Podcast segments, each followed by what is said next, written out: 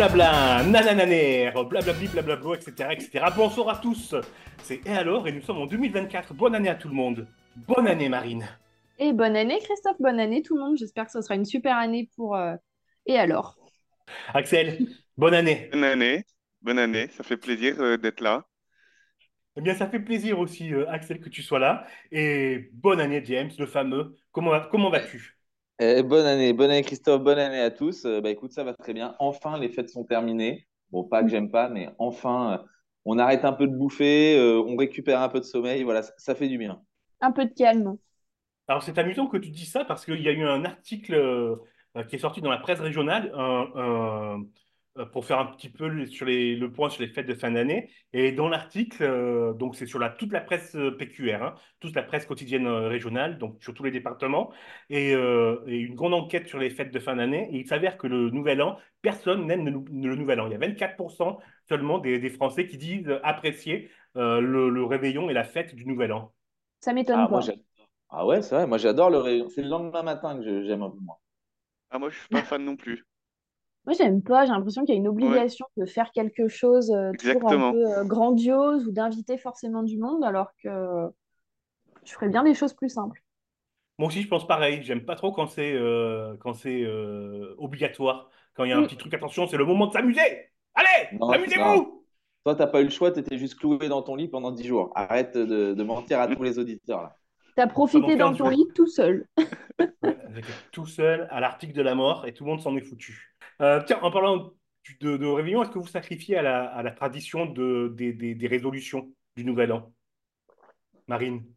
Alors, euh, je fais plutôt un bilan sur ce que j'ai aimé dans mon année et pour qu'est-ce que je veux pas refaire parce que j'ai eu une année assez euh, chaud patate et du coup, euh, il y a des choses où je me suis dit, on arrête et on, on fait autrement. Ah, c'est cool ça. Je pense Mm, que c'est super comme, comme principe. Axel, tu, tu, tu fais quoi toi, Euh, Axel? moi, j'ai, je pense que j'ai quelques résolutions que j'essaye de tenir euh, le plus longtemps possible. Donc, euh, oui, je pense que je fais partie des gens qui, qui prennent des résolutions pour, euh, à chaque début d'année pour commencer sur de bonnes bases. C'est bien. Et toi, James? Euh, moi, j'arrête les résolutions parce qu'à chaque fois que j'en lance une, euh, je- je- en moins de 10 minutes, j'arrive à la bafouer. Donc, euh, tous les, tous les, tous les ans, je me dis, j'arrête de boire, j'arrête de fumer. Et tu vois, à, à minuit une, j'avais un verre à la main et une, une avec, quoi. Ah ben voilà. C'est bien. Moi, depuis 200, 250 ans maintenant, je fais le calcul, mais c'est bien 250 ans, j'ai toujours les mêmes résolutions, les mêmes résolutions, plus de sport, moins de fêtes et maigrir. Eh bien, ça n'a jamais réussi. Bref, de quoi va-t-on parler aujourd'hui? C'est le moment de démarrer vraiment. Euh, on aura la visite de Maurice Dacor euh, tout à l'heure. Maurice Dacor est un écrivain qui a écrit plusieurs euh, romans policiers mettant en scène euh, un, duo d'enquêteurs, Crevette et Bacardi. Il va sortir son quatrième roman, on l'aura, on l'aura dans l'émission. Et nous aurons aussi euh, la visite de Vincent Paténiès pour une interview extrêmement intéressante sur euh, la, construction sexuelle des deux genres chez les ados. C'est d'ailleurs le titre de son livre, Accompagner la construction sexuelle des deux genres chez les ados. Euh, c'est chez Double Ponctuation et ben, on va l'interviewer pour, pour ce, pour ce livre. On en parlera plus tout à l'heure. Mais nous allons aussi parler de chiffres de vente, de séries et de cinéma. Et on commence justement par le cinéma. En avant. Madame, je n'écrirai rien sur ce film, c'est une merde. Alors, on commence par euh, ben, des blockbusters. hein. Écoutez, on va commencer, on va parler de Aquaman euh, 2, Le Royaume euh, perdu, et euh, Percy Jackson, la série de Disney+. Euh, qui avait vu le, le premier épisode de Aquaman? Moi, Marine, qu'est-ce que tu avais pensé du premier? Eh ben justement, euh, je me suis creusé la tête euh, et je ne m'en souviens pas du tout. Faut croire que ça veut dire que je ne l'ai pas aimé. En tout cas, il m'a pas marqué. Euh, je suis pas une grande fan euh, de cette thématique et du coup, j'ai pas eu envie d'aller voir le deuxième. Axel, tu l'as vu toi le premier? Le, le premier, je je l'ai pas vu du tout, mais euh, le, le réalisateur, j'aime bien ce qu'il faisait, surtout notamment les films d'horreur, parce que à la base, il est quand même, j'ai l'impression, euh, plus axé sur euh, la thématique de l'horreur, mais euh, un blockbuster comme Aquaman, ça m'a jamais vraiment tenté, et j'avais un peu peur d'être déçu par rapport au reste qu'il avait fait. Bon, alors effectivement, dans ses interviews, il a, promis que dans le 2, il avait essayé de mettre un peu de- des éléments d'horreur pour, euh, pour, euh, parce que c'est un genre qu'il aime, effectivement. Euh, tu as bien fait de ne pas aller le voir. hein. Même sur ça, c'est dé- décevant. James, tu avais aimé le, premier épisode de Aquaman? J'avais bien aimé, mais après, sans plus. Voilà, pour moi, c'est simplement du, du, du, du euh, du réchauffé, le conflit avec son frère.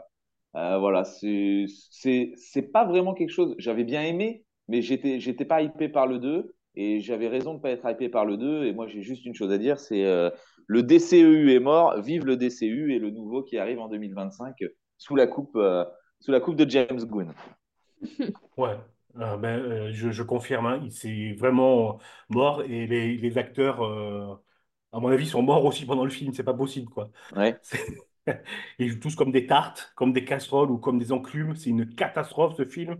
Je, je- je ne vois pas ce qui peut être sauvé dans ce film. Les Mais, effets mais spéciaux vraiment. sont, sont vraiment mauvais, mais alors vraiment mauvais. La, la, la Mais à ce série point-là? est- Ah oui, déjà que dans le 1, c'était euh, nul à chier, mais alors là, ils se sont surpassés dans, dans la nullité. C'est c'est les années 80, quoi. Voilà, c'est ce que j'allais dire. On a l'impression, on a l'impression d'être dans un film de, de, avec des effets spéciaux, mais des années 80, quoi. Avec, euh, genre, euh, ils, voilà, ils, ils sont dans une pièce, mais en fait, au fond, on voit la mer avec le coucher de soleil et on voit à 3000 lieues qui sont pas du tout, euh, ils sont juste devant une carte postale, quoi. Est-ce que c'est le même genre d'effet que sur euh, Black Panther? Ah non, Black, mieux, Pan- vu qu'il y a le Panther, thème, le thème de l'eau? Black Panther était mieux fait et pourtant Black Panther, euh, Wakanda Forever, hein, tu parles, Mm. Mm. euh, était très mal fait. Mais là, c'est encore pire. Ah oui, d'accord. Là, on est du, pour moi, on est au niveau de The Flash. Je sais pas si vous aviez vu The Flash, Ah, mais Oh oui. Ah oui, Oh là la première ah oui, scène oui. avec les bébés, voilà, Ah, on mais est, on est, l'horreur. on est, on est du même acabit, mais Ah euh, ouais, dans c'est le, propre. hein. voilà. Et même les acteurs, hein, je, le, je le répète, mais Jason Momoa, c'est euh, c'est une catastrophe. Une catastrophe dans le film. Il passe de, il, passe d'une émotion à une autre sans aucune, euh, sans aucune logique, sans aucune préparation. Ah, tiens, maintenant c'est drôle, alors je souris. Ah là, c'est un peu une émotion, là je vais faire un petit peu une tête euh, émotive. C'est une catastrophe. Après, en même temps, Jason Momoa, on peut pas dire que c'est un bon acteur. Enfin, à part dans, dans Game of Thrones où il jouait le rôle de Khal Drogo et où il incarnait ce personnage pendant six épisodes euh, avant de trépasser. Euh, voilà, c'est pas non plus dans, dans le reste des, dans le reste de sa filmographie. Il, il a une stature, il a un physique, mais on peut pas dire que ce soit un bon acteur. Ouais, il est pris pour son physique. Voilà. Ouais. Et en plus, dans Game of Thrones, il me semble pas qu'il y avait un, un rôle vraiment parlé. hein. Je crois qu'il il était mieux la plupart du temps. Il Oui, était assis sur son trône euh, Il, à il montrer ses massif. biceps. Voilà, il était massif. Ok, est-ce que vous voulez ajouter quel- quelque chose sur, euh, sur Aquaman? Oh non, il n'y a rien à ajouter. Rien du Non, tout. bon, Ouais. ça... À part n'y allez pas, vraiment. Oui. On va passer à, à Percy Jackson, la série de Disney+. Euh, Marine, tu avais vu les films, il me semble, hein, c'est bien ça, les premiers? Ah oui, euh, j'ai regardé, euh, j'ai regardé Percy Jackson, ce que mon frère adorait, et du coup, je trouvais ça assez cool, après, euh, sans engouement au point d'être fan, mais je trouvais que l'univers était sympa. Ouais, pareil. Moi, j'aimais bien l'univers, mais je trouvais ça très enfantin, les films. Ça m'a un peu laissé sur le côté, j'ai même pas regardé le deuxième, par exemple. Euh, Ouais. James, toi, tu as vu le film aussi, il me semble. Ouais, pareil, euh, je- j'avais trouvé ça. Bon, je, je suis un peu plus âgé que Marine, mais euh, j'étais déjà un peu plus vieux, mais vraiment très, très, euh, très enfantin, trop enfantin même. Euh, et puis, euh, franchement, euh, pareil, j'avais dû regarder le 2, mais il, il y en avait, ils avaient fini la. C'est une trilogie hein, à la base, c'est ça? Oui, c'est une tri- trilogie, mais je crois qu'il y a deux films qui sont sortis seulement. Et ils n'ont pas fait le troisième, et le troisième, euh, le 2 avait tellement fait un flop que- qu'ils n'avaient pas fait le troisième, je crois. Oui, c'est ça, il me semble. hein, de... Et Et vous aviez tellement. lu? Pardon. Non, non, je n'avais pas lu les livres. Et ça a tellement Bon. fait un flop que ça nous, qu'ils ont décidé de nous en faire une série qui, dès le premier épisode, nous montre que c'est tout aussi enfantin et tout aussi euh, mauvais pour ma part. Ouais, on va revenir sur la série, mais, euh, mais juste avant, Axel, euh, on- je ne te pose pas la question parce que tu n'étais pas né à l'époque. Et euh, donc, euh, Pour les pas que ça films, m'énerve, si, mais voilà. Ouais, j'étais, j'avais quelques. J'avais 6-7 ans Quelques quand, mois, quand c'est j'avais quelques mois, j'avais quelques mois. Non, quand même pas. Comment, voilà. Je sirotais, je sirotais mon biberon devant Percy Jackson. Non, je devais avoir euh, 7-8 ans, donc c'est vraiment des vieux souvenirs. Et honnêtement, euh, j'ai dû regarder la, la fiche du, du film pour euh, me remémorer un peu l'univers de, de Percy Jackson, mais j'en ai gardé un souvenir neutre, on va dire. Ça m'a pas marqué dans mon enfance, ce, ce film. Mais pareil, moi, ça m'a pas marqué dans ma vieillesse, ce film. Je, m'en- je, Moi, c'est ce que je trouve, c'est ce que je trouve vraiment dommage parce qu'en plus, enfin, la mythologie grecque, il y a tellement moyen de faire quelque chose d'exceptionnel euh, Oui. euh, avec des personnages, avec des histoires euh, rocambolesques, euh, une super, euh, des super effets spéciaux, mais il- dans la mythologie, enfin, sur, euh, sur fond de mythologie grecque, on n'a jamais eu de bons films ou de, de bonnes séries hein, comme ça de mémoire. Ben, sur euh, toute la mythologie, on peut citer euh, l'auteur de, de livres euh, Neil euh, Gaiman, si je prononce bien, qui a fait toute sa carrière sur, euh, en reprenant et en recyclant euh, toutes les euh, mythologies euh, nordiques ou, ou, grecques. Il a écrit euh, de bons présages, de bons présages, pardon, euh, adaptés par euh, euh, Amazon Prime. Euh, là, il va sortir sur Netflix euh, les, les détectives euh, morts, Dead Boy Detective, si je me souviens bien, mais on peut aussi parler d'American God donc, ouais, quand- avec du talent, bah, ça donne Neil Gaiman, quoi. Sans talent, ça donne Percy Jackson. Et pour finir sur la série, moi, je me suis fait avoir. hein. On m'avait dit, ah non, tu devrais voir, ça va te plaire, c'est beaucoup plus adulte que le, que le, que le film. Eh ben, allô, quoi, comme dit l'autre. Ça m'a l'air encore moment plus enfantin, Mais je mais, trouve. Mais oui, mais c'est horrible. Enfin, c'est pour adolescents, mais c'est pas les adolescents de, de 15-16 ans, quoi. C'est l'adolescent Oui, de, c'est de 10-11 ans, quoi. C'est pas forcément mauvais, mais, euh, mais bon, moi, je suis pas Axel, euh, 17 ans à peine.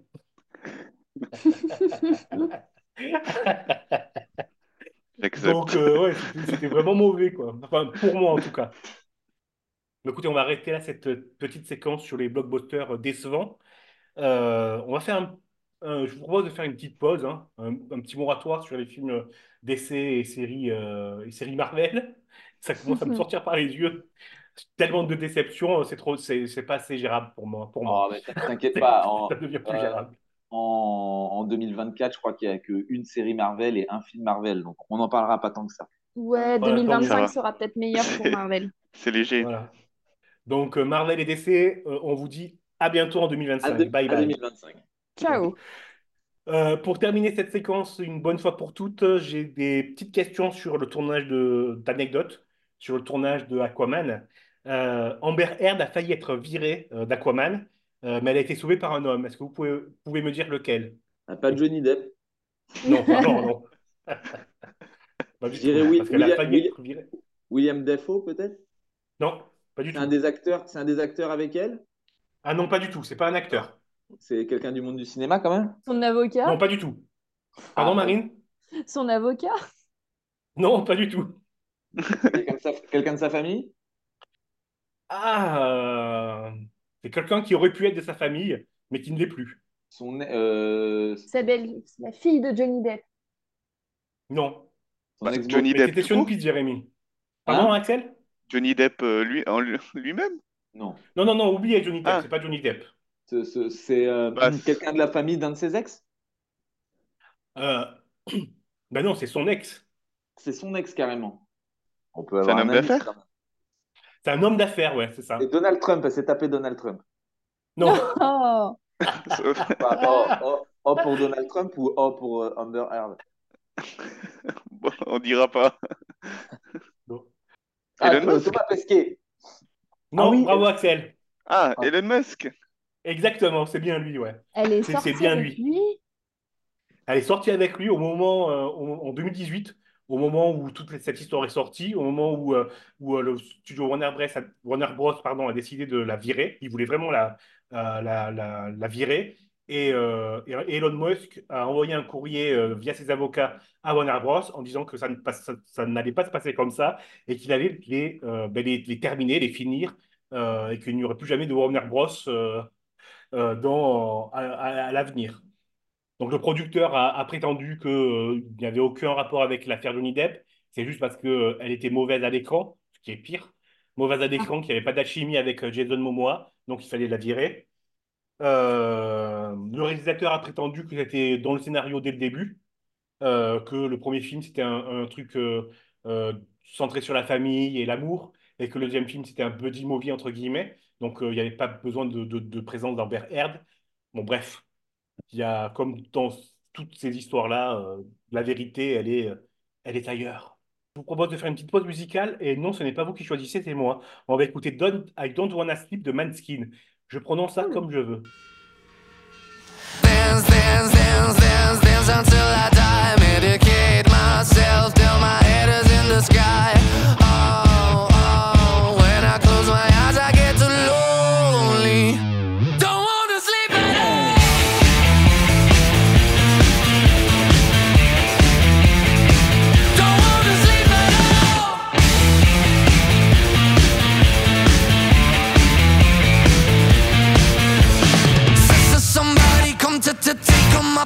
This is the shittiest party I've ever seen in my life. No, no, no, no, I'm not leaving. Gonna get my feet on the ceiling. Gonna drink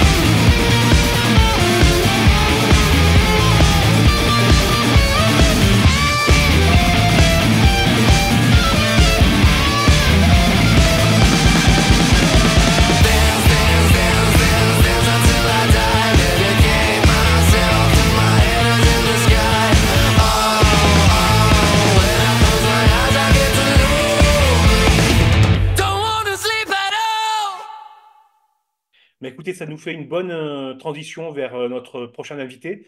Euh, je vous recommande vraiment ses livres. Il s'appelle Maurice D'accord. Il a écrit des romans policiers mettant en scène Clevette et Bacardi, un petit duo d'enquêteurs. Alors, il a écrit Tantôt Mergot, Le secret des mages du Trident Rouge, L'affaire des, flam- des flambeaux noirs. Là, il va nous parler de son quatrième roman qui, ne tardera pas à être, à être publié. Tu lis quoi, toi? Euh, Alors, nous recevons Maurice D'accord euh, pour, euh, pour la prochaine sortie de- du- d'un quatrième tome des aventures de Crevette et Bacardi. J'invite tout le monde à aller écouter une première interview qu'on avait faite lors de la sortie de son troisième roman, L'affaire des flambeaux noirs, qui, moi, est mon préféré des, trois livres sortis jusqu'à présent. Je vais vous expliquer pourquoi dans un instant. Maurice D'accord, déjà, bon, bon, bonsoir. Bonsoir. Alors, on va pas revenir sur tout ce qu'on s'était dit euh, lors, lors de la première euh, en- en- en- entretien, lors du premier entretien. On va carrément aller dans le vif, du sujet. Pourquoi, moi, le troisième euh, tome de, de votre série, euh, Les enquêtes de Crevette et Bacardi, sont, est mon préféré? Parce que je trouve que c'est le plus abouti dans votre, dans votre, dans votre écriture euh, et dans, et dans l'histoire. Le plus abouti dans l'écriture, c'est-à-dire que dès que j'ouvre votre livre, je sais que c'est vous. Il y a vraiment, euh, ben, je, l'ai, dit et je l'ai écrit même, c'est, vraiment des romans avec, des gueules. Euh, on, a les personnages en tête euh, direct dès, dès, que, vous les décrivez. Il y a, un vrai style. Moi, ça me fait vraiment passer au, penser pardon, au dialogue et au film de Michel Audiard. Les dialogues, euh, les dialogues ciselés, euh, etc., avec les personnages, une galerie de personnages et de, et de, de, portraits. Et dans le troisième, il y a plein, plein de références qu'on avait déjà dans le premier dans le second, dans le deuxième. Mais dans le troisième, c'est vraiment... euh, Il y en a encore plus. Et même, dès que je n'avais pas euh, spoté, entre guillemets, puisque vous m'en avez dit, lors de le- vous, m'en aviez euh, dévoilé, dévoilé plus lors, du, euh, lors de l'interview qu'on avait faite il y a à peu près, à peu près un an. Donc vraiment, moi, le, dernier roman, euh, bah, je l'adore. Et d'ailleurs, on l'offre en cadeau euh, euh, à nos auditeurs avec un petit concours dont je parlerai à la fin. J'ai beaucoup parlé, ça fait beaucoup comme, introduction. Maurice, d'accord. Bon, d'abord, je voudrais dire que ce que vous me dites me touche beaucoup parce que les quelques blogueurs qui me, suivent, qui suivent mes, mes livres, ont tendance également à, enfin ceux qui aiment en tous les cas, bon, généralement ils aiment, sincèrement, ont tendance à faire comme vous, à, à me dire on reconnaît, on reconnaît le style, on reconnaît au début. Euh, euh, pour ce qui est des dialogues ciselés, euh, ce que j'essaye de faire, je, m'attache à avoir des, phrases avec une certaine musicalité, comme si, j'écrivais un poème. Ça a l'air très prétentieux, mais en fait, c'est très, très simple à expliquer. Je, je- j'essaye de, de, de pas avoir de phrases trop lourdes. Je traque la moindre répétition. Alors, j'y arrive pas toujours. Puis, des fois, je me laisse aller à des, à des phrases très, très, trop, enfin, on va dire trop longues. Mais j'essaye d'avoir une espèce de, de souffle dans, dans chaque phrase. Et ça, c'est, pour moi, c'est très important. En outre, je crois vous l'avoir déjà dit, euh, plus que des romans d'histoire, même si là, au fil du temps, les histoires euh, commencent à mieux se dessiner, je m'attache à écrire des romans de personnages et donc j'essaye de, de bien, de bien décrire, de bien détailler tout l'univers du commandant Crevette, qui, dans le, prochain, va s'enrichir également. Et ça, je vous en parlerai euh, dans quelques secondes. Alors, euh, justement, on, revient sur les, euh, héros, donc c'est Crevette et Bacardi. Euh, moi, j'adore Bacardi. Donc, Bacardi, c'est, euh, euh, bah, j'ai envie de dire, c'est quelqu'un de lambda, mais qui a trouvé une super idée, c'est d'aider les gens qui ont des problèmes de couple et qui divorcent. Voilà, qui divorce ou qui, enfin, euh, personne mariée ou personne euh, en concubinage et qui, sont séparés ou en passe de l'être. Il s'est aperçu que lorsque, lorsque les gens di- euh, divorcent, et on va prendre le cas du divorce, c'est plus simple, le, le vide se faisait autour d'eux. Les amis ne savaient pas comment se positionner, ou alors s'ils se mettaient avec l'un, ils ne reconnaissaient plus l'autre, etc. Et il s'est dit, je vais bientôt prendre ma retraite, donc qu'est-ce que je pourrais faire? Est-ce que je pourrais tout bêtement les écouter sans être un psy? Il est, il est surtout pas psy, euh, Bacardi. Tout bêtement les écouter, puis essayer de, voir avec eux de, sur quelques conseils simples ce qu'ils pourraient faire. Et l'entreprise se met à marcher, mais au-delà de toutes ses espérances, à telle enseigne que bah, il finit par travailler pratiquement euh, six jours sur sept, euh, voire, je le dis dans, dans le prochain, voire certains dimanches, si vous voulez. Et donc, c'est comme ça, c'est à la faveur de, de ce métier, enfin de cette activité qu'il rencontre Crevette. Euh, Ça, c'est le, le premier roman, puisque il se trouve que dans les, les crimes que le commandant Crevette a à résoudre, il y a une cliente, deux clientes même de- d'Eddie Bacardi. Effectivement. Et euh, Crevette, c'est plutôt euh, ben, le, le- le commissaire de police, le commissaire, pardon, pas le commissaire de police, le, Commandant, commandant. le commandant de police qui, euh, euh, alors j'ai envie de dire qu'on n'en fait plus quoi. C'est-à-dire Oui, que c'est à l'ancienne, c'est un type qui marche à l'intuition, euh, à la jugeote, dans le bon sens du terme, qui affecte l'air d'être un gros lourdeau qu'il n'est surtout pas, parce qu'il peut être très fin. Mais bon, il aime bien se donner ce côté un peu lourdeau, un peu bourru, euh, bah, bah, dans la, au diable pour la parole, mais dans la veine démaigrée pour le personnage, quoi, si vous voulez. ouais, voilà, on n'en fait plus, mais aussi moderne. C'est-à-dire qu'il n'est pas, euh, Complètement. Euh, ouais, il est pas dans, on n'est pas dans, on n'est pas dans 1960 quoi. Même si vous ne datez pas vos, vos, romans, il y a de la modernité dans, dans, dans les personnages. Figurez-vous que euh, dans le, la, prochaine, le prochain épisode, si j'ose dire, il y a un journaliste qui lui demande, il lui dit, mais il paraît que vous, vous récusez les, mé- les méthodes modernes, euh, côté scientifique, le profilage, etc. Et il répond que, non, il dit, moi j'accepte, bien évidemment, je ne suis pas forcément un, fan, j'accepte à condition que ça... N'interfère pas, ça, ne, euh, n'alourdisse pas mon enquête, mais il il n'est pas fermé, si vous voulez. Mais c'est vrai qu'il le dit souvent, son job, c'est plutôt d'interroger les indicateurs, secouer les concierges, comme il dit, enfin, travailler euh, sur le terrain, dans le renseignement, et puis, comme, et puis se faire une idée, bien évidemment, de, euh, de- du dénouement, de, de, de l'éventuel dénouement de l'intrigue. Hmm. Oui, c'est ça. C'est, euh, c'est, euh, c'est pas des experts quoi. C'est pas CSI. Non, pas du, c'est, alors, c'est, le généraliste absolu, oui, effectivement. C'est amusant parce que là, il y a un article dans le journal, dans le Canard enchaîné qui est paru il y a pas longtemps où justement on reproche aux services de renseignement de faire trop dans le moderne et de plus euh, et de plus être dans le dans, dans le personnel quoi, de plus de plus être Ça, dans la euh, relation pour aller chercher le renseignement. oui, c'est les, les renseignements généraux, c'était ça leur boulot, hein, c'était, c'était le bistrot du coin, il n'y a pas de problème. hein. Gauthier Pierre, avant qu'on qu'on poursuive sur le quatrième tome, est-ce que vous voulez euh, euh, intervenir? Bah, moi, tiens, je me demandais comment vous avez commencé à imaginer ces personnages, cette histoire, et que vous avez ensuite continué là sur, euh, sur bah, quatre, euh, quatre tomes bientôt.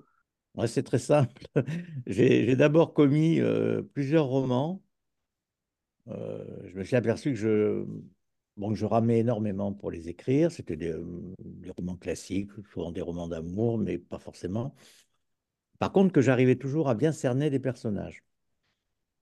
À l'époque, j'ai vu que bon, j'étais pas insensible au fait, enfin, je savais que le, polar est un domaine qui intéresse pas mal de gens. Et je me suis dit, essayons ce genre-là. Bon, alors, bien évidemment, je ne suis pas un expert moi non plus. Il n'était pas question que je fasse des romans comme, comme j'en lis. J'en ai encore lu un récemment l'autre jour, où il y a, une, l'auteur maîtrise la technique, la technicité, si vous voulez, des policiers. Donc, j'ai préféré rester dans, dans le domaine, effectivement, de, euh, comment dire, du flic à l'ancienne, qui, ce, qu'on vient de dire, euh, qui, qui, réfléchit, qui, essaye de trouver des indices, etc. Et bon, alors, ce- ce- ce- ceci posé, j'avais un petit bout de, un petit bout de roman que j'avais commencé, que j'avais jamais écrit. Je, vous dis tout là, qui s'appelait la boutique, qui devait s'appeler la boutique des divorces, et c'était l'idée de l'idée d'écouteur euh, de ce que fait Eddie Bacardi. Bon, donc ça, je le garde dans un coin. Je me dis, ok, celui-là, on peut le retenir comme personnage. Et maintenant, il me faut un flic. Et euh, j'allais pas reprendre euh, Monsieur Dupont, Monsieur Durand, etc. Je voulais un flic marrant. Bon, voilà, ben, je l'ai baptisé Crevette, comme je le dis, ça aurait pu être Homard euh, ou, autre chose, ou un autre nom de, poisson ou de bestiole. Et c'est devenu le commandant Crevette, euh, et qui va rencontrer Eddie qui vont faire un tandem, ce qui est assez classique euh, en littérature policière. D'accord. Et, Gauthier? donc, et la partie euh, autour des mariages, du coup, euh, autour des divorces plutôt, euh, vous disiez que vous aviez repris un projet que vous aviez Oui, j'avais repris, j'avais repris un projet. j'avais quoi? J'avais une dizaine de feuilles, hein, pas plus. Effectivement, je m'étais dit, je vais, je vais écrire un peu un truc qui s'écrira, qui s'appellera la boutique des divorces, où ça sera l'histoire de quelqu'un qui, qui reçoit des, ben, des gens, enfin des gens seuls, qui, qui viennent conter leur, leur malheur, etc., qui sont un peu désespérés euh, en majorité des femmes, mais pas que, il y a également quelques hommes. Et d'ailleurs, dans le premier tome, dans Tantou Mergo, cette, euh, la profession, enfin la profession, l'activité d'Eddie Bacardi occupe beaucoup plus de place. J'ai tendance, euh, allez, j'allais dire malheureusement, au, au fu- au fur et à mesure que mes enquêtes policières s'étoffent, de parler un petit peu moins de Bacardi. Donc là, maintenant, je vais m'efforcer quand même à en reparler un petit peu plus, parce qu'il rencontre quand même des gens étonnants. Et du coup, comment s'appelle le quatrième tome? Il s'appelle La Lanterne des Morts. Ok. Tout un Ah, programme. ah, ouais. Alléchant, hein, comme tous les, comme tous les, comme tous les titres. Le premier, c'était Tantum Ergo. Ensuite, il y a eu Le Secret des mages du Trident Rouge. C'est euh, le titre parfait. L'affaire des flambeaux noirs. Et maintenant, la lanterne des morts. Lanterne des Morts, qui est un, qui est jadis, ça, ça existe encore, sont des édifices en pierre, euh, de forme un peu cylindrique, euh, creuses, plus exactement, au sommet, dans lesquels on mettait un, on faisait brûler un feu lorsqu'il y avait un mort dans la commune. Alors, sans, gai, quoi, réjouissant, quoi. comme, comme les- tous les tout bon polar, entre guillemets, il faut un petit côté, euh, un petit côté qui, qui, qui, qui fait frissonner. Sans trop spoiler, est-ce que vous pouvez nous expliquer, nous raconter le début de l'histoire? Comment, on entre dans l'histoire cette fois-ci? Bien, c'est, vous savez, je suis comme, je vais paraître très prétentieux. Je suis, comme Bukowski ou Céline qui n'aimait pas, Bukowski dit qu'il n'aimait pas les, les entrées pastorales. Vous savez, il faisait beau ce matin-là lorsque. Donc, en général, on essaye d'entrer tout de suite dans le vif du sujet. Et c'est une. euh, Eddie Bacardi, euh, ça démarre par une de ses répliques. Il dit Comment ça, il est mort? En fait, c'est une de ses clientes, enfin de ses patientes, qui vient le consulter en lui disant que son mari est disparu, a disparu, pardon. Alors, elle lui explique, etc. Il a été déclaré mort et tout. Bah, il lui dit, écoutez, moi, je suis désolé, je m'occupe des personnes divorcées, on passe de lettres, mais pas des veuves, quoi. Et, puis il lui dit, de toute façon, s'il est disparu, qu'est-ce que, vous- que vous voulez faire? Elle lui dit, mais il me hante toutes les nuits, il me harcèle, et il vient, il me demande de le rejoindre à la lanterne des morts. Et c'est comme ça que ça commence. Ok, super, super début. Je sais pas si c'est super, mais ça commence. Bon, après, il va raconter ça à Crevette, etc., etc. Ben, ça, ça, ça donne envie, en tout cas, ça, ça ouvre l'appétit, nickel. Mais de, de, de mémoire, hein, ce genre de début, euh, euh, il me semble que c'est dans le, le- Les Secrets du Mage du Trident Rouge qui démarre aussi en coup de poing avec le meurtre euh, horrible de, de l'adolescent ou, Oui. euh, dans, ou dans un immeuble abandonné, quoi, qui est assez Un, une scène un assez, immeuble en construction, oui, oui, tout à fait. ouais, un immeuble à construction assez lourde, effectivement. Euh, Gauthier Pierre, est-ce que vous voulez dire quelque chose? Intervenir? euh, Est-ce que vous avez une question? Pierre, non, Gauthier? Hmm. Non, non, pas de question. euh, hâte de lire le, le roman. Nickel. Ben, je veux dire la, même chose. Hâte de, de, de, lire le quatrième tome, dont je suis fan. Hein. Vous l'avez déjà dit, je vous le redis. Euh, je suis fan maintenant de Crevette et Bacardi. Euh, on va offrir aux auditeurs euh, L'affaire des flambeaux noirs, qui est le troisième tome de, la série. J'invite tout le monde à à, se procurer les, les, trois tomes. C'est aux éditions de l'Armatan. Euh, et pour le gagner, c'est tout simple. Il faut envoyer un mail ou un message sur Twitter, enfin X, pardon, ou Instagram en répondant à la question suivante. Comment euh, s'appellent euh, le- les deux héros euh, de, de la série de Maurice, et- de Maurice D'accord? Alors attention, je serai intransigeant sur euh, la, l'orthographe. Donc Crevettes avec deux T et Bacardis avec deux C. Voilà, parce que ce n'est pas le rhum. Hein. Voilà. Je ne viens absolument pas de donner la bonne réponse, donc advienne que pourra. Euh, Maurice D'accord, je vous remercie vraiment d'avoir accepté cette petite moi. interview. Et, euh, et je vous dis à bientôt pour le, pour le quatrième tome. Voilà, Maurice D'accord. Donc, on mettra les liens sur euh, tous les réseaux euh, sociaux et sur le site. Et puis, je vous propose d'enchaîner tout de suite avec le cabinet des savoirs.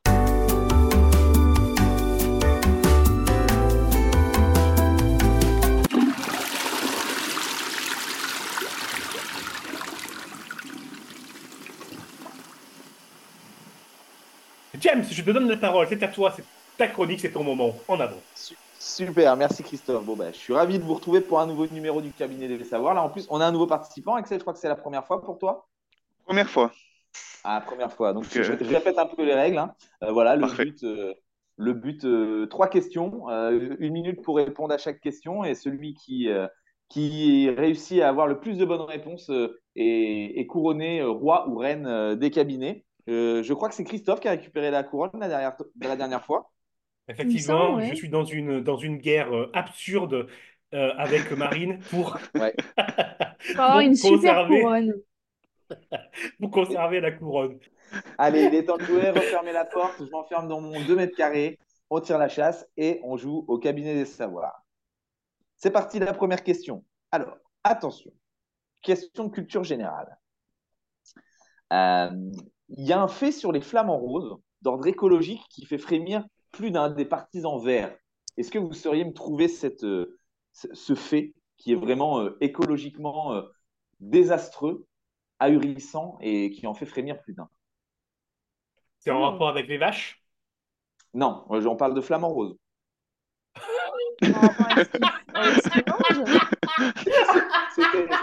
Il me semblait que c'était dans ma question pourtant. Oui. J'ai un langue de fou. Ah, non, alors je précise, est-ce que c'est par exemple les vaches, euh, elles, elles pètent et elles détruisent euh, l'ozone? Est-ce que c'est un petit peu la même chose? Flamand rose. Ah non, ça n'a rien à voir. Ça n'a rien à voir. Absolument pas. C'est en rapport avec ce Ok. qu'elle ce qu'il mange. Non, c'est pas du tout en rapport avec ce qu'ils mangent. Non, absolument pas. Hmm, C'est un rapport avec euh, ce qu'ils font?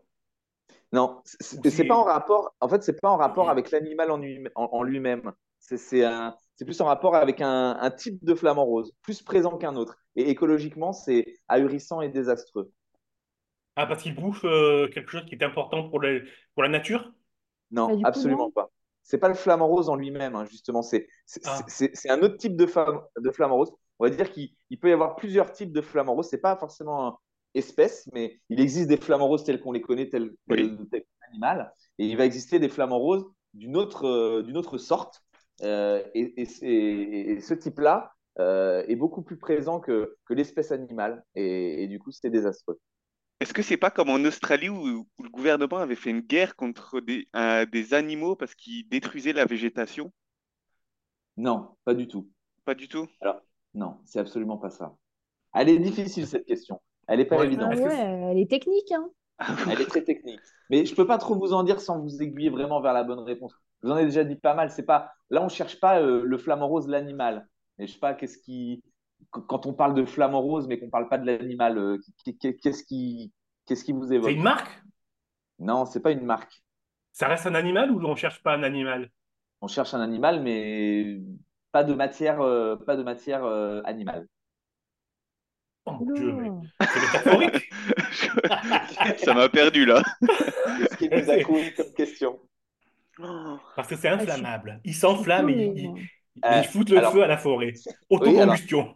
Alors, c'est- c'est c'est inflammable, effectivement. Cette matière est inflammable, mais quelle est cette matière? On en a tous eu quoi, un je reste on sur ma première euh, proposition, c'est les vaches. Les, Ouais. les cons, on en a tous? On en a tous eu un quand on était gamin. C'est c'est un hochet, Sophie la girafe, Alors, ben, c'est pas Sophie la girafe, mais la, Sophie la girafe, elle est faite en quoi? En plastique? Et donc? En, euh, Sophie la girafe est faite en flamant rose, en peau de flamant rose.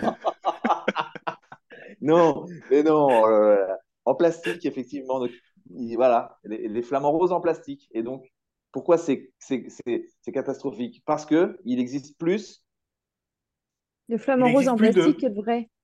exactement, à Marine qui marque un point, bon, pas mal aidé, hein. mais il existe sur Terre Ah, plus de flamants roses en plastique que de flamants roses, de réels flamants roses. Et donc, ça, c'est Est-ce qu'on sait combien de flamants roses il y a à peu près sur Terre? Non, non, non, il n'y a, pas- il y a pas que- de nombre exact. Mais il en existe plus en, plas- plus en plastique euh, qu'en réel. Les deux prochaines questions. Les deux prochaines questions, elles vont teaser un peu l'émission de la semaine prochaine. Donc, euh, à vous, auditeurs, euh, si, si vous savez de quoi on va parler, je suis certain qu'on vous reverra sur les antennes vendredi prochain. Donc, on connaît tous la version de la Justice League de Zack Snyder et ses scènes retournées pour la sortie de la vision du réalisateur, quelques années après la, la- le premier jet cinéma. Et certaines nouvelles scènes, notamment avec Ezra Miller, qui jouait Flash, je le rappelle, ont connu une toute nouvelle façon d'être tournées. Laquelle? Alors c'est technique, hein, ça n'a aucun rapport avec ces, ces déboires euh, juridiques. Oui, non, non, c'est complètement technique. Comment ont été tournées ces scènes? Et c'était la première fois que des scènes de cinéma avaient été tournées de cette manière-là.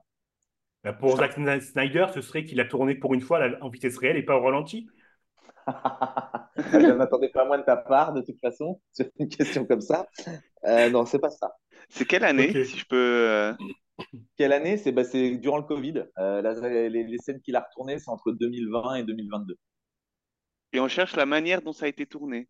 Ouais, c'est une, une, une façon dont jamais une scène de cinéma n'avait été tournée comme ça. Et là, elle a été tournée de cette manière. Est-ce que c'est pas euh, avec un- des écrans LED, les énormes écrans LED? Non, pas du tout. Faut se, faut se mettre dans le contexte sur le fait que ben, on était en Covid. euh, euh, Par Zoom? Exactement. Super bonne réponse. Super bonne réponse. C'était c'était vraiment au pif, là. C'est vrai, t'as dit ça au pif? Eh ben, c'est Ah, mais- c'est une, très bonne réponse. Bonne réponse. Les scènes, elles ont été tournées par Zoom. Pourquoi? Parce Comment que- c'est possible? Mais Bah, oui. parce, que- bah, bah, parce qu'en fait, Ezra Miller, du coup, il fallait retourner des scènes avec lui pour la version de Zack Snyder, mais il était déjà sur le tournage des Animaux Fantastiques. Et donc, du coup, ils ont tourné certaines scènes euh, avec lui qui ont été tournées via Zoom. Bon, voilà, donc là, du coup, ça nous fait euh, un partout, un point pour euh, Marine, un point pour Axel. Christophe, il faut, si tu veux jouer l'égalité parfaite, c'est maintenant. À toi de jouer, Euh, Christophe. voilà. hein. Ou sinon, on va avoir un nouveau roi ou une nouvelle reine. Alors attention, dernière question. Euh, on va parler Prince of Persia, le jeu vidéo. Je ne sais pas si vous le connaissez trop. Euh, alors, on a connu surtout euh, le jeu vidéo, surtout pour les plus jeunes à sa sortie, sur des remasterisations au début des années 2000, mais le jeu il date de 1989. Et j'aurais euh, aimé que vous me donniez le premier pitch du le, le, le pitch du premier jeu, du premier Prince of Persia. Oula. C'est compliqué, Oula. non, on n'a pas joué. Ah, Je crois que j'ai même pas le pitch de la licence. Je, je Ah, ne sais d'accord. pas. Du coup, ça va être plus compliqué. Alors Christophe, Christophe. Euh, oui, j'avais déjà 198 ans euh, à l'époque de la sortie euh, de Prince of Persia. donc, effectivement, de, mémoire, il y a une... Pardon, James, on a parlé en même temps, Comment il- vas-y. Comment il se jouait Comment il se jouait Comment il avait une particularité, une particularité bien précise ce jeu quand même. Alors, de mémoire, il était en 2D. Oui, tout à fait. Il était très, les animations étaient très poussées. Oui. Euh, et là, je vois pas quoi dire de plus. Euh, Il y avait une princesse à Euh, sauver. Il était bloqué oui, dans un, oui. dans un grand palais et il devait Exactement. monter à chaque Il y avait une fois euh, princesse à d'étage en sauver, étage. Et du coup, et, et comment est-ce qu'on, comment si on voulait sauver la princesse, qu'est-ce qui, qu'est-ce qu'on devait faire et qu'est-ce qu'on ne devait surtout euh, pas commettre pour, pour perdre le jeu? Alors, euh, c'était très acrobatique. Il devait sauter, euh, euh, se Ouais. mettre au bord des, euh, des précipices et ne pas tomber dans des trous sans fin. Ouais. Aujourd'hui, aujourd'hui, un jeu et même les nouveaux, les nouveaux, euh, les nouveaux Prince of Persia, euh, euh, vous pouvez mettre 10-15 heures pour le terminer. Et lui, ce premier, ce premier Prince of Persia, il avait une particularité bien précise. Ah, il pouvait... Il, il- il fallait. Vas-y, Axel. Non, non, non, vas-y, vas-y. Non, vas-y, Axel. Ah là Non, là, c'est- trop de, trop de. C'était euh, non euh, de l'intuition. Est-ce que ça c'était, on pouvait le terminer en, en moins de 10 minutes ou euh, Tu pouvais le terminer en moins de 10 minutes, mais c'est pas, c'était pas ça la particularité du jeu. Non, c'était en temps réel. Ça se joue en temps réel. Tu lançais une partie, tu avais un chronomètre à Et donc, terminer avant, avant la fin. ah. et c'était quoi le chronomètre? Une heure? Une heure, exactement. C'est un jeu qui se terminait en une heure. Et si vous ne l'aviez pas terminé en une heure, vous perdiez, vous deviez tout recommencer au début. Voilà. C'était une Bravo, particularité. Ouais, c'était, c'était top. Bah, très bien, Christophe. Tu, ré- tu récupères le point. euh, donc, on est une égalité parfaite. Et donc, je Bravo, reviens sur ce mode de jeu. Parce que ce mode de jeu, moi, c'est vraiment quelque chose qui m'avait plu et qui était quand même hyper poussé pour l'époque, hein, 1989 Ouais. dans le sens où euh, même quand, euh, quand on passe, il y avait huit niveaux de mémoire, et dès que vous passiez un niveau, vous aviez un code, en fait, pour reprendre la partie à ce niveau-là et pas reprendre au début si jamais vous vous faisiez tuer par un garde, par exemple. Mais chaque minute, est, euh, il avait été conçu énormément de codes. Chaque minute de chaque niveau euh, était donnée pour un code, parce que vous pouviez revenir jouer le lendemain, vous rentriez votre code, mais c'était le code qui était à 44 minutes au niveau 2. Et donc vous repartiez à 44 minutes du niveau 2. Donc voilà. Eh ben super. Eh ben voilà. Merci pour ce cabinet des savoirs. Aujourd'hui, on n'a pas de personne n'est couronné, ou alors vous partagez la couronne. Eh ben j'espère que que la prochaine fois, euh, on aura euh, quelqu'un de plus calé que les autres, parce que là, c'est une égalité parfaite. Alors je vous dis merci à tous et à la prochaine pour le cabinet des savoirs. Merci, James. Ben, on fait une petite pause musicale. Pourquoi pas écouter Crazy de euh, alors faut que je retrouve euh, le nom de l'artiste de Gnarls Barclay. I remember when, I remember, I remember when I lost my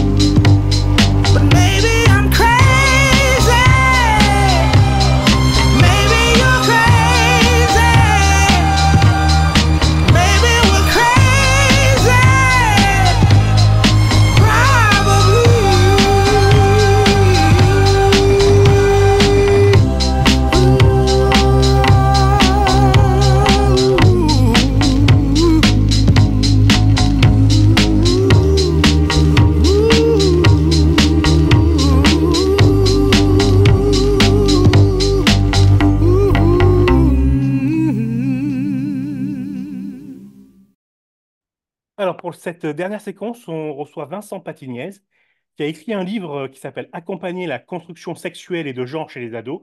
Et c'est euh, édité euh, chez Double Ponctuation. Euh, bonjour euh, Vincent Patiniez. Bonjour, bonsoir plutôt. Bonsoir, effectivement, c'est 18h et quelques.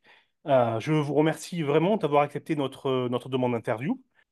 Euh, comment j'ai découvert le livre? Euh, je- on en avait parlé en préambule. J'ai euh, d'abord vu le documentaire euh, quand il était sorti euh, de Petite fille de Sébastien Lifshitz. Moi, j'avais été très euh, un peu sur les fesses, on va dire, de l'attitude de l'école euh, et du, du médecin.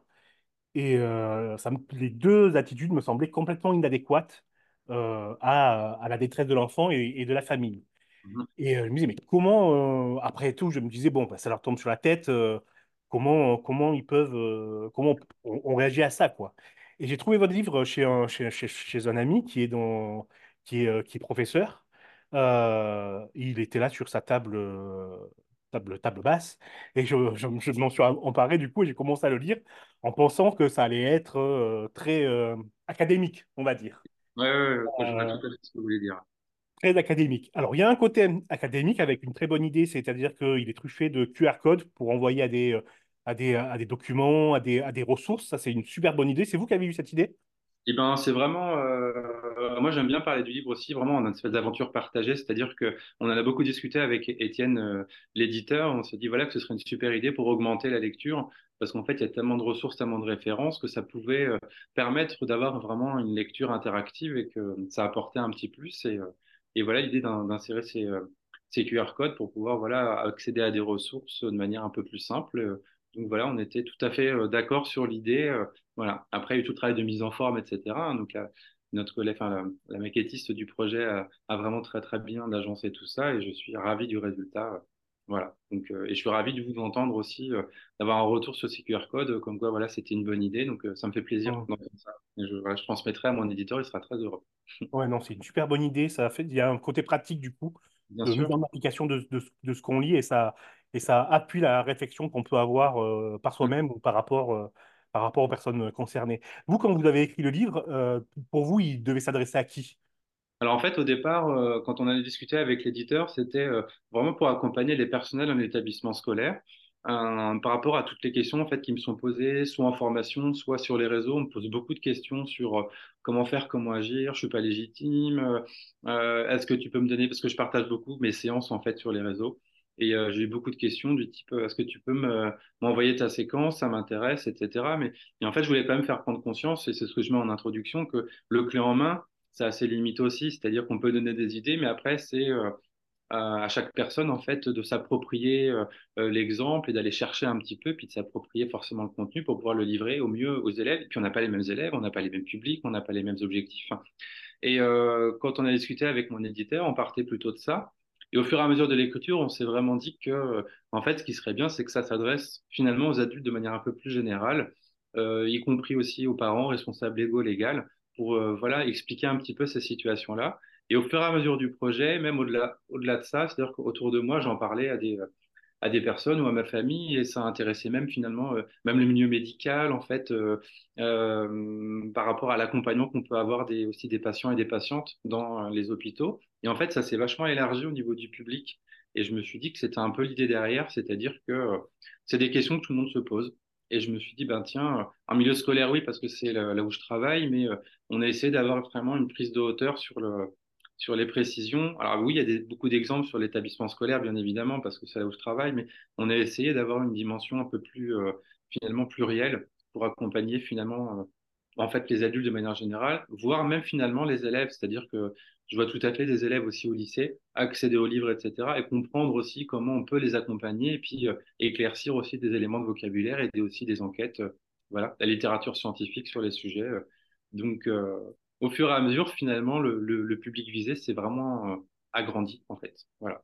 Et j'en suis, j'en suis très heureux. Oui, et ça se sent en- à la lecture.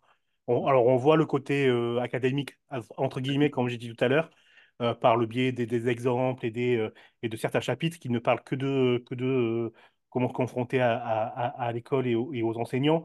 Mais il y a aussi tout un côté euh, hors école, on va dire, qui, euh, ouais, extérieur, ouais, qui est très, euh, très, euh, dire très utile, en fait, l'air de rien, euh, quand on, bah, quand on réfléchit sur ces questions, qu'on qu'on y est, est euh, confronté. Euh, Ne serait-ce que le vocabulaire d'ailleurs. C'est vrai que le vocabulaire s'adresse finalement à tout le monde. Voilà, pour comprendre un peu finalement qu'est-ce qu'il y a derrière chaque mot. En fait, on se rend compte que ça, c'est utile vraiment à tout le monde et c'est un des premiers retours que j'ai en général. Ça permet vraiment de clarifier les différents concepts qui sont complexes, hein, et je l'entends. Et euh, voilà, l'idée, c'était d'essayer de les rendre accessibles aussi euh, à tout le monde. Voilà, donc euh, à travers toutes les lectures que j'ai pu faire, voilà, mais que ce soit euh, accessible, compréhensible, etc. euh, voilà, sans que ce soit simpliste non plus, c'était pas du tout l'idée. euh, c'était vraiment garder, garder la qualité des lectures que j'ai pu faire, tout en, tout en, tout en permettant d'obtenir voilà quelque chose qui soit lisible et qui soit compréhensible rapidement. Voilà, c'était euh, sans qu'on ait envie de poser le livre en disant ah c'est, je comprends rien, c'est trop compliqué, en évitant le jargon, en disant non je, là c'est plus clair pour moi. Voilà comment j'aurais aimé qu'on m'explique les choses peut-être il y a quelques années. Voilà, j'essaie de faire cet exercice-là aussi en me disant voilà comment j'aurais aimé qu'on me les présente. Donc, euh, d'où l'idée d'un public pluriel, quoi. est-ce qu'il y a, il y a un- l'écriture de ce livre, est-ce qu'elle a été déclenchée par un déclic? Est-ce que, est-ce que vous vous êtes dit, euh, OK, il faut que, il faut que j'y aille? C'est marrant, votre question, elle, je la trouve super. Euh, longtemps, effectivement, j'ai hésité à, à aller sur ces sujets. Et en fait, je pense que c'est pas, hum, c'est pas une coïncidence finalement, euh, euh, finalement, le, la, cette proposition de l'éditeur, parce qu'il y a quelques années, jamais j'aurais écrit là-dessus.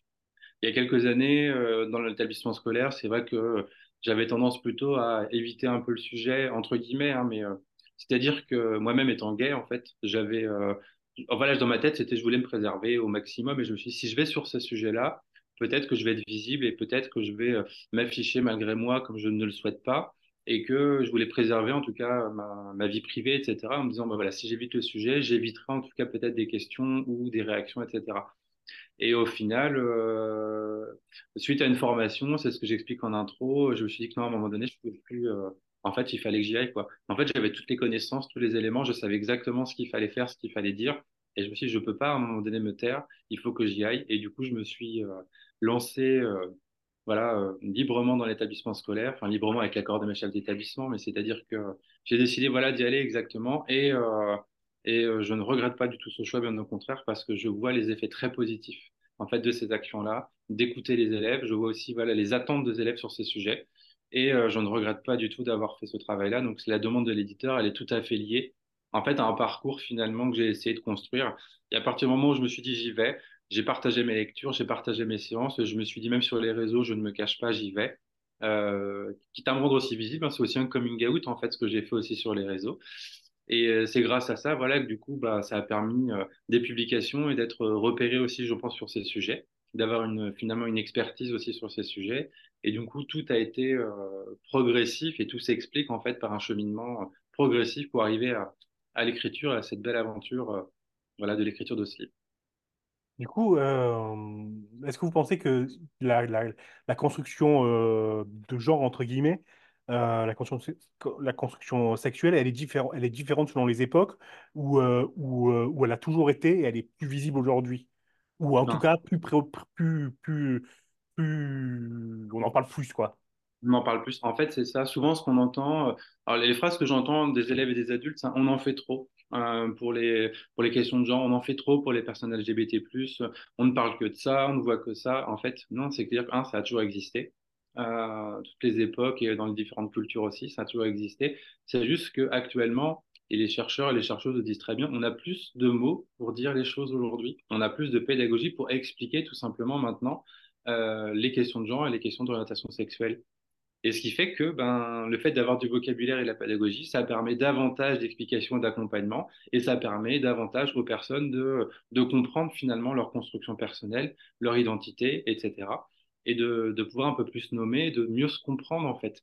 On a des témoignages maintenant parfois de, personnes plus âgées qui nous disent, en fait, euh, le fait d'avoir ce vocabulaire maintenant, en fait, on se rend compte qu'on a perdu des années de notre vie parce qu'on comprend maintenant, en fait, euh, le malaise qu'on pouvait ressentir parfois parce qu'on n'avait pas les mots pour dire mais voilà je me sens pas par exemple des personnes non binaires se disent bah, je comprenais pas finalement ce que je ressentais etc ce qui s'imposait à moi. Et le fait d'avoir les éléments de vocabulaire et de langage en fait les gens en fait euh, une espèce de soulagement en disant mais en fait voilà c'est ça c'est ça que je ressens c'est ça que je suis et j'ai des mots en fait pour maintenant pour euh, pour pouvoir m'identifier pour dire mais voilà je suis euh, je suis ainsi Et ça permet ça, ça permet davantage euh, d'explicitation et, et tout simplement de, de possibilités, en tout cas pour les personnes qui souhaitent voilà, s'identifier. Et ça, je trouve ça vraiment important. Ce qui ne veut pas dire qu'il y a beaucoup plus d'acceptation tout le temps non plus, mais il y a quand même plus d'identification et plus de mots pour se dire, et ça, c'est quand même chouette. Parfait. Ben, écoutez, on va s'arrêter là pour, pour aujourd'hui. Euh, je vous remercie beaucoup. Marine, Axel, James. Euh, on se retrouve euh, la semaine prochaine. Euh, et c'est James qui prendra le, contrôle de l'émission. James qui nous parlera de Rebel Moon, euh, de Prince of Persia et, euh, et de d'autres d'autres milliardises. Souhaite une bonne semaine. Désolé, j'ai ai semaine à tous. Bonne semaine à tous. Ciao tout le monde. Et puis à la semaine prochaine. Bye bye.